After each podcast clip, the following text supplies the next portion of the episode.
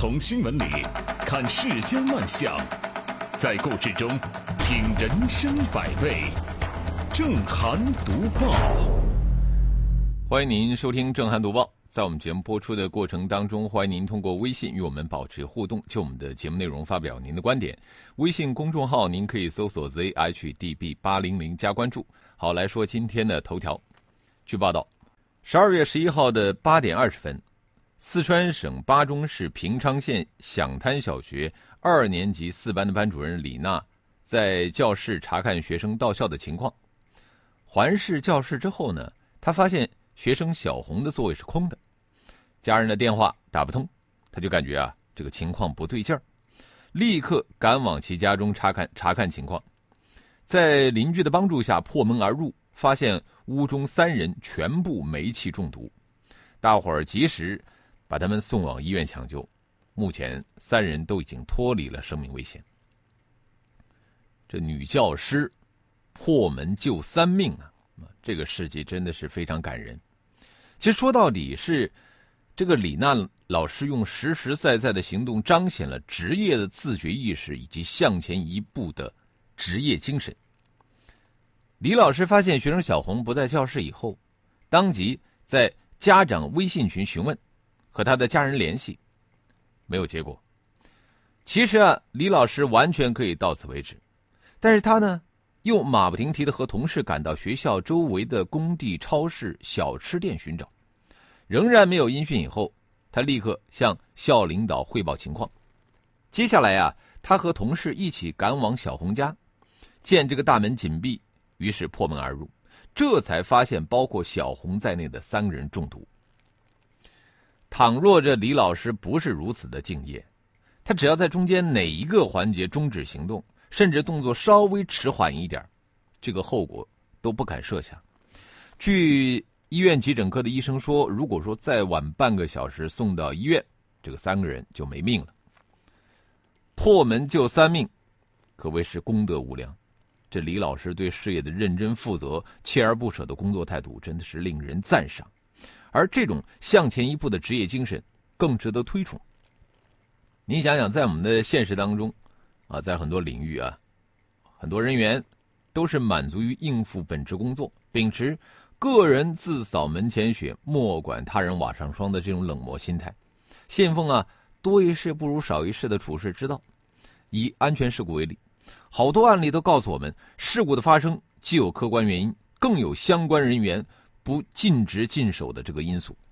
如果说他们都能够多一些认真负责、恪尽职守、做好本职工作，并且能够力所能及的向前一步，那么这些悲剧都是可以避免的。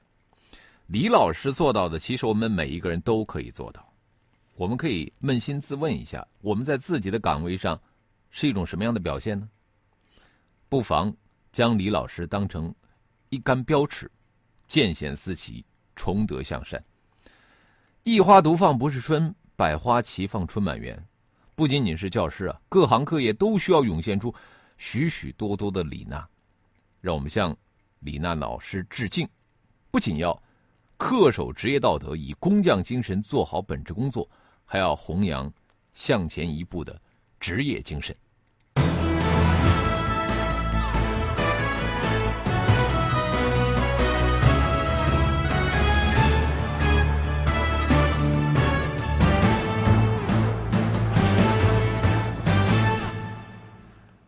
十一号发生的事儿，这真的是让人肃然起敬的正能量。但是到现在啊，的确没有多少人知道，是吧？因为现在人都是捧着手机啊，手机里边有各种推送啊，推送的也都是投其所好的这些消息。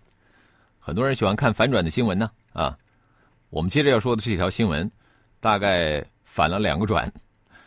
呃，这两天啊，一则小伙丢失二十万元人工耳蜗。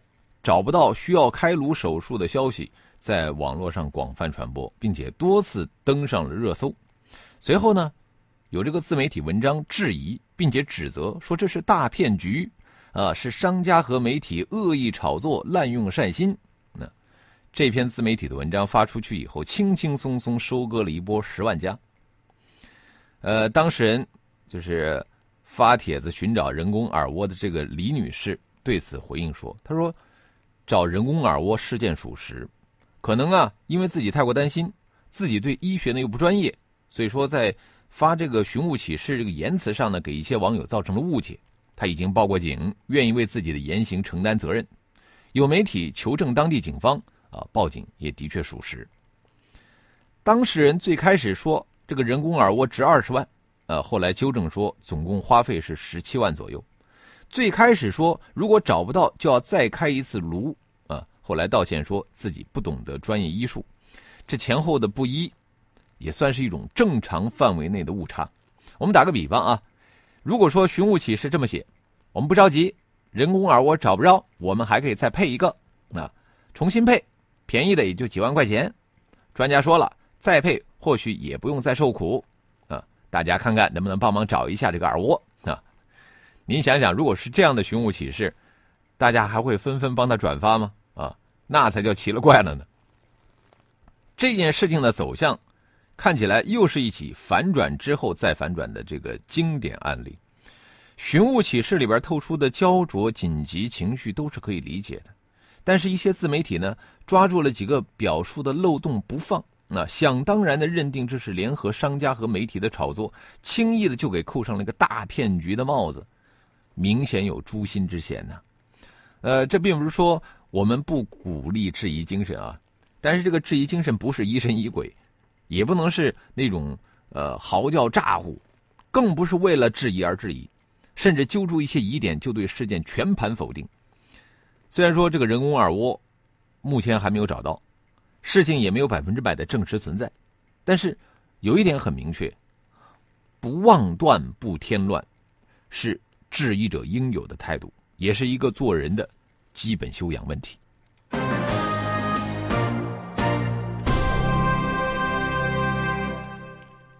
面对层出不穷的新闻事件，我们就像置身于今天这场大雾中一样啊，这个前行的路虽然模糊。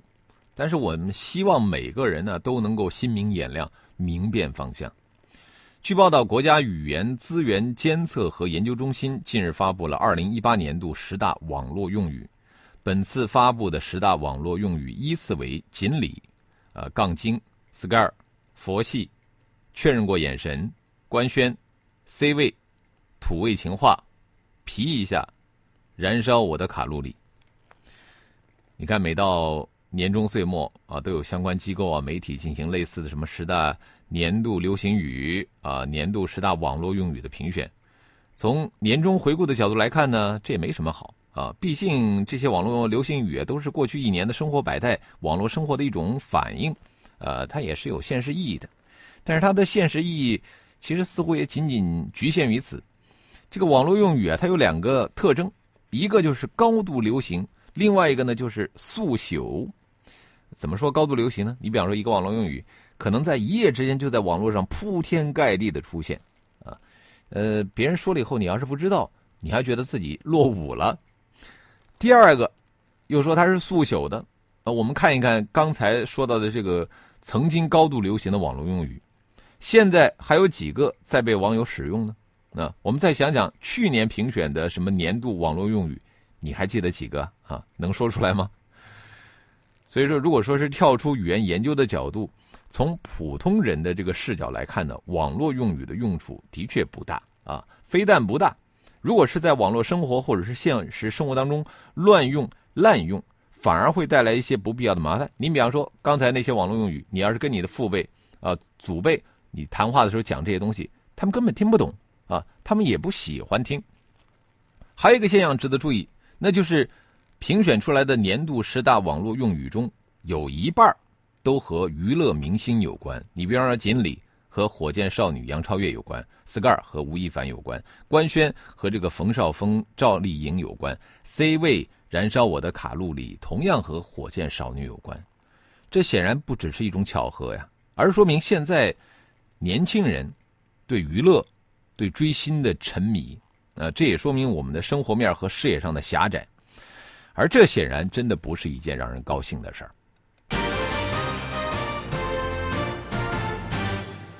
随波逐流，缺乏对生活的思考，呃，每天尽情的娱乐，呃，视野就会越来越狭窄。而这也会影响到我们的下一代。据钱江晚报报道，孙老师在杭州一所热门的公办小学教科学课，有二十年的教龄。他这个星期啊，竟然被一个三年级的小朋友问傻了。当天啊，他上的是实验课，所以说呢，给班里的每一个小组发了一根白蜡烛，让学生们呢把这个蜡烛放在水里观察其浮沉。实验做到一半，有一个学生跑到他身边，拿着这个蜡烛，偷偷的问：“老师，这是个什么东西啊？”后来啊，给另外一个班上课，他在这个实验前呢就进行了调查。发现这个班里有百分之九十五的同学都不认识白蜡烛。如果说仅仅还只是不认识白蜡烛，或许还不是大问题。但是这个新闻报道中还提到了说，老师在讲台上划了一根火柴，胆小的女生居然逃到了教室以外，这样的让人匪夷所思的场景，真的是让人深思啊。呃，我们的这个教学教材。固然需要与时俱进，尽可能的贴近学生的这个生活和认知，但是更让人担忧的是什么呢？就是现在的学生也太缺乏生活常识了。这背后其实折射的是家庭教育的娇生惯养问题。你比方最典型的就是划火柴、点燃酒精灯，这个学生一看到忽然冒出了火焰，啊，都吓坏了，很多学生不敢点，啊，怕自己被烫伤。这个在教室里边，在课堂上用的实验器具都是有安全安全问题的，都啊都没有安全问题啊。这个学生小学生即便是第一次见到，也没有必要惊吓到这种地步吧。所以说，这些孩子们如果不是从小呵护过度，何至于如此啊？对周围环境的新鲜事物充满好奇，这几乎是每一个孩子与生俱来的天性。但是这也会导致孩子们在成长过程当中经常遭遇不可预知危险，所以说我们的家长啊，一直在严加防范。但是如果说严防死守到绝对安全的地步，孩子们也就难免沦为套中人，也就是说他们的探索精神非常容易遭到彻底的扼杀。哎，这个危险你不能碰，那个危险你最好是离他远远的。当然了，造成这样的一种局面。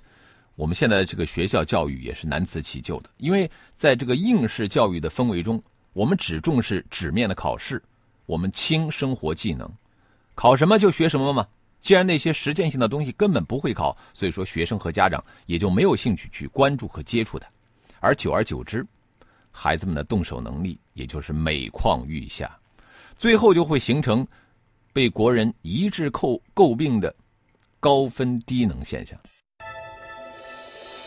有人说，群体的记忆只有七天，于是很多事情都是轰轰烈烈的开始，热血沸腾的讨论，然后莫名其妙的结束。这可不是新闻该有的模样。正涵读报，探寻真相，保存记忆。欢迎回来，这里是正在直播的正涵读报。接着我们来看一看微信平台，云无疆，他说：“这么负责任的老师真的是少有，真正是人类灵魂的工程师，配得上啊。”呃，Sandy，他说：“愿世间多一些这样伟大的老师。”呃，上善若水，他说：“耳蜗这么昂贵，经常听到有寻找耳蜗的新闻，厂家设计的时候应该有相应的设计啊，比如说可以在耳蜗上拴个绳子。”啊，然后挂在脖子上，啊，对呀，因为我们很多人那个怕自己的眼镜呃，掉了是吧？就在那个眼镜腿上拴根绳子挂在脖子上，哎，就安全了嘛。对呀，这个耳蜗要增加这个设计应该不难呢。嗯，我们再来看啊，这个提督，他说这年头不够惨，谁理你啊？损失不严重，谁帮你啊？不是外籍人士，你丢得起自行车吗？找到那就是好事儿啊。土豆说：“霸座怎么没有入选？啊，我觉得也算是够流行的。嗯，这个布加迪说：‘不妄断，不添乱，是质疑者应有的态度，也是做人的基本修养。’嗯，MT 说：‘这个整个社会对娱乐新闻的关注度实在是太高。’徐俊丽说火柴和白蜡烛的这个问问题，其实不是孩子的问题，而是确实现在孩子们的生活中没有这些物件呃，火柴、白蜡烛，但是我觉得现在可能蜡烛还是经常可以用得到的，包括在超市也有卖的啊。万一说小区停电了怎么办啊？呃，有时候我们还是经常会碰到这个呃电力设施要要抢修的这种情况，是吧？闭上眼睛看世界，说小偷因为偷电瓶触电死亡，家长索赔二十万。早上听到这条新闻以为是假的，真的是防不胜防啊！所以现在对各种头条推送都是疑神疑鬼。嗯，还有这个邪见说，我见过一个在城市长大的女孩，十多岁了，呃，去到农村以后，居然不认识鸡。这个不认识鸡，哎，在这个动画片的都没有看见过吗？啊？木子李说：“以前是没有吃过猪肉，还没有见过猪跑，现在是吃过猪肉，真的没有见过猪跑。”好，我们也欢迎更多的朋友可以就我们的节目内容来发表您的观点。微信公众号您可以搜索 zhdb 八零零加关注。这个眼下好像就是这么一个环境，可能的应试教育嘛，所以说呢，有的家长会说：“那我能怎么办呢？啊，我不能什么都教孩子啊，是吧？”其实我觉得。这也是因为家长看的书看的少，是吧？我建议我们的家长跟接下来说的这位母亲学习。一则母亲和九岁女儿讨论女孩的长相与素养的视频，这两天在视频网络广泛传播，引发了网友的热议。在这个视频当中，这位在灯光下灯光下陪伴女儿读书的母亲，给她的女儿说了一通人生道理，希望她的女儿要多读书。提高自己的文化素养。母亲说的这些话并没有多少高深之处，但是他没有料料到，当女儿把他的这番话录下来放给同学听的时候，却引起了不同的反响。很多学生表示，说长得好看当然有用，啊，因为母亲在这个跟他讲话的时候说呢，啊，长得好看呢没有文化重要。呃，我们每个人都希望自己是长得好看，长得国色天香啊。这个长得好看的人，在这个芸芸众生当中也总是少数。对于那么些幸运儿来说，怎么样做到不辜负这个先天优势，经营好自己的这份得天独厚的先天资源，其实是需要后天修为的。呃，我记得就是之前曾经有过一个，呃，四处借贷玩空手道的美女，后来因为资金链断裂跑路，啊，但最终还是被绳之以法了。这个美女因为她的美丽，曾经在她生活的那个小县城啊，成为了公众人物，而且还成了当地风景区的一个代言人。假设她能够有良好的文化底子啊，其实她可以获得更好的发展。但是啊，这个女孩呢，在她读小学的时候，就因为长得好看呢，不可一世啊，学习成绩在班上一直垫底，所以说在踏入社会以后呢，她只能成一个花瓶。虽然说她轻而易举的得到了别人得不到的机会。但是最终还是因为他的素养太差、底子太薄，而沦落成了一个江湖骗子。如今正在坐牢的他，那个美貌对他又有何用呢？美貌的确是一种资源，呃，用的好呢，确实可以为自己带来利益。但是这种资源的作用真的是有限的啊，就是用的不好，反受其累。所以说，我觉得，呃，我们刚才讲到这位母亲，她谆谆告诫自己女儿的，其实就是这样的一个很朴素的道理。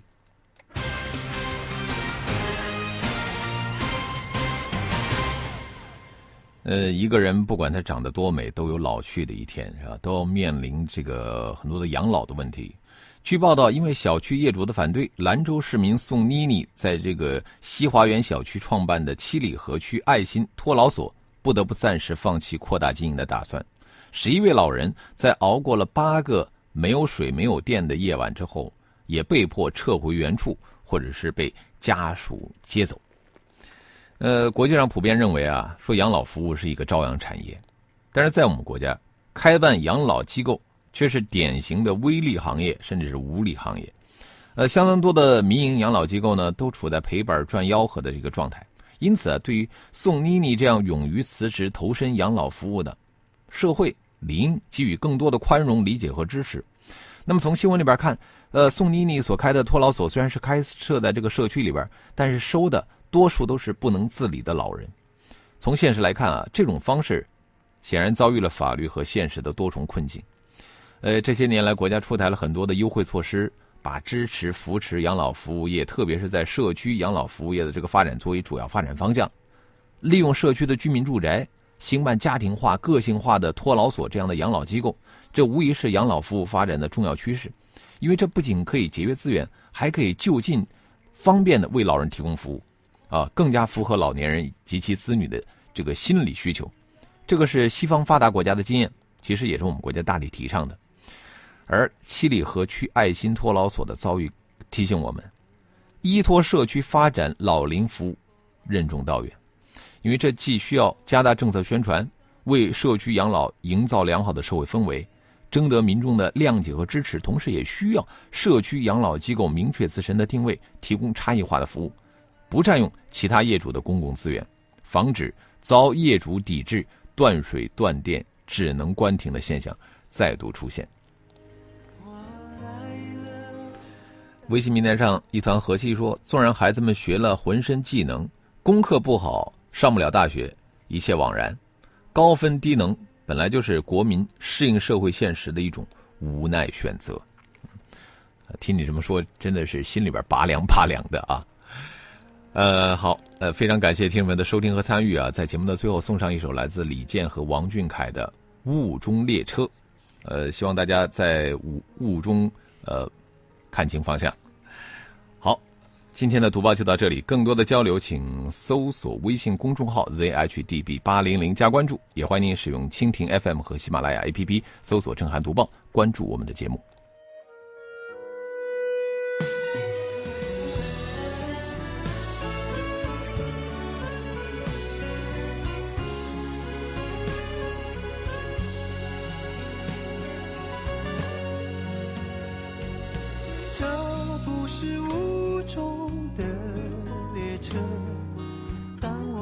次离开时候归途中不再是少年不再去冒险然后啊